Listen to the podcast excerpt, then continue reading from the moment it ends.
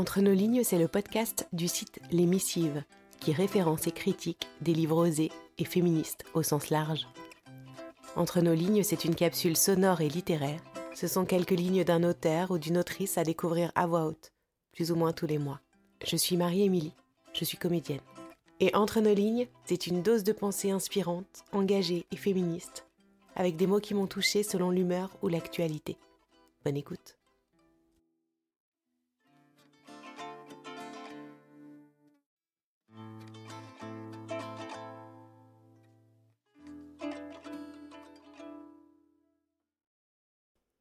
Nous pourrions vivre autrement.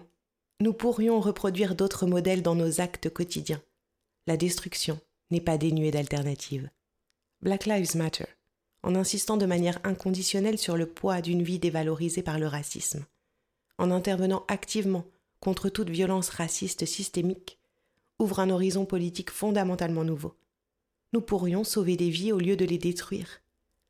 Les féministes d'Amérique latine, qui appellent sous le slogan ni una menos, pas une de moins, à protester contre l'augmentation apparemment sans fin des féminicides causés par le partenaire ou l'ex-partenaire, montrent, en organisant des grèves de femmes, que nous pourrions travailler autrement.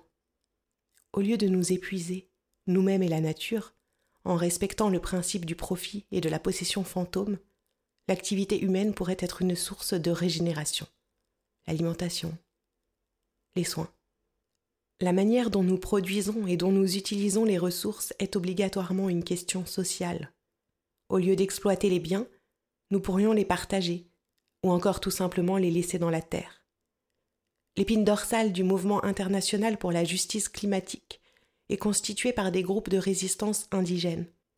On a un exemple de leur combat avec le blocage du Dakota Access Pipeline qui achemine le pétrole à travers le territoire tribal des Sioux et le bassin versant où s'accumulent les nappes phréatiques la contestation, menée sous le slogan L'eau, c'est la vie, n'invoque pas des droits de propriété modernes, mais des obligations d'assistance à la terre et aux bases de l'existence.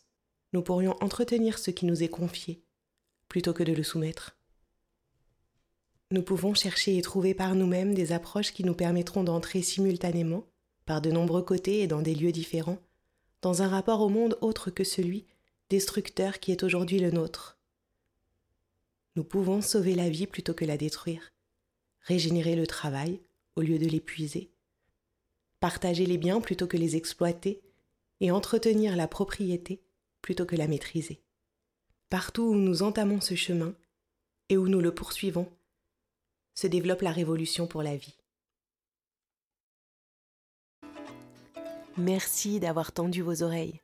Si cette écoute vous a plu, N'hésitez pas à m'écrire, à soutenir en commentant dans vos applis de podcast et en partageant sur les réseaux sociaux, c'est comme ça que ça marche, et à vous abonner pour être notifié de la sortie d'un nouvel épisode. Et surtout, n'hésitez pas à m'envoyer vos coups de cœur littéraires et féministes. À bientôt!